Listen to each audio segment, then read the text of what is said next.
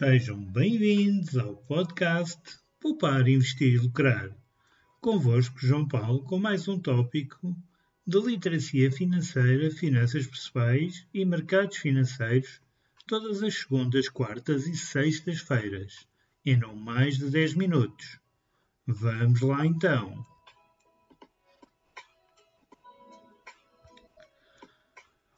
Bem, meus amigos, neste nosso caminho que temos feito até aqui, vamos continuar a falar de poupanças. E hoje falamos de algo também bastante importante: poupar no nosso dia a dia.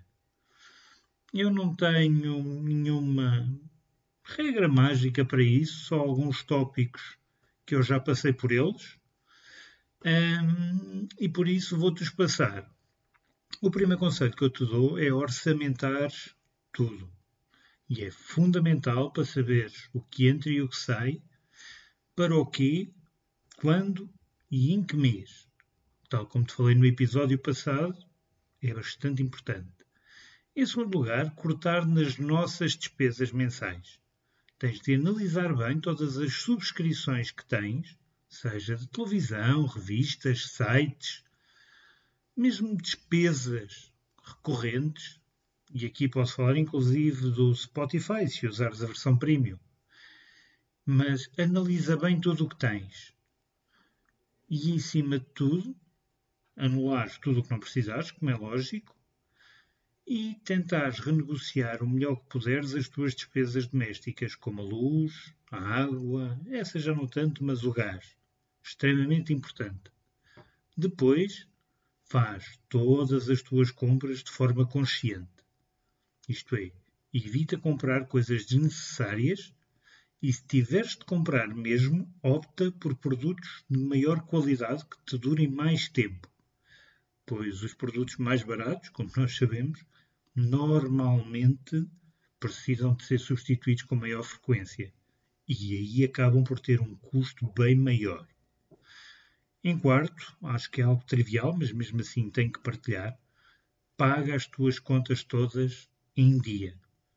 Senão vais estar a ter juros, comissões, penalizações, o que faz encarecer ainda mais os teus custos mensais. Em quinto lugar, faz pequenos ajustes ao teu, teu dia a dia, como por exemplo cozinhar em casa em vez de comer fora, usar transportes públicos em vez do carro, e vais ver que só estes dois pequenos conselhos te vão dar uma grande mudança ao fim de muito tempo. Começa a anotar o que poupas e depois diz eu não tenho razão. Depois faz uma lista de compras. Porquê? Evitas ir ao supermercado e comprar aquilo que não queres por impulso. Assim já sabes.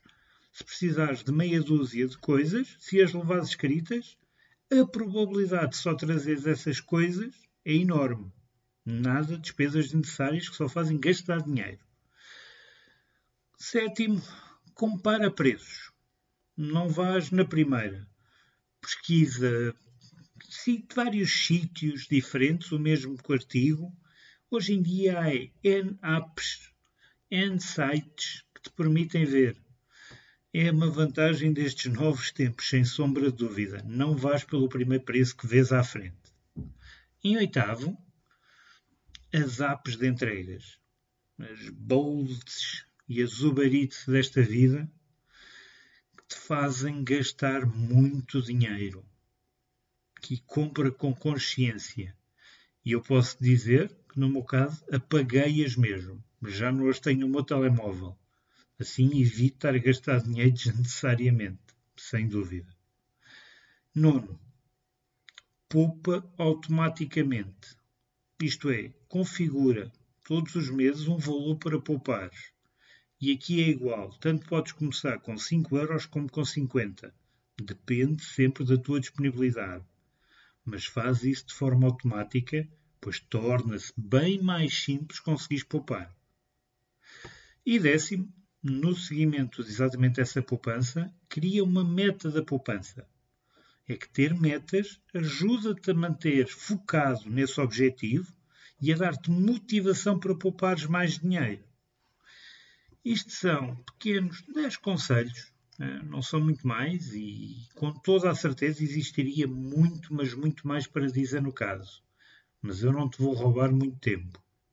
Se tiveres qualquer dúvida, não te tenhas qualquer problema em aceder ao nosso site e deixar nos comentários.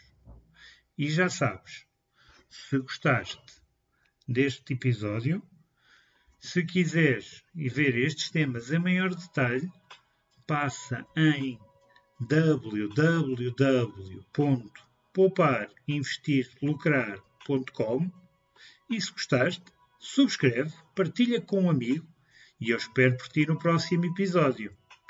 Bons investimentos!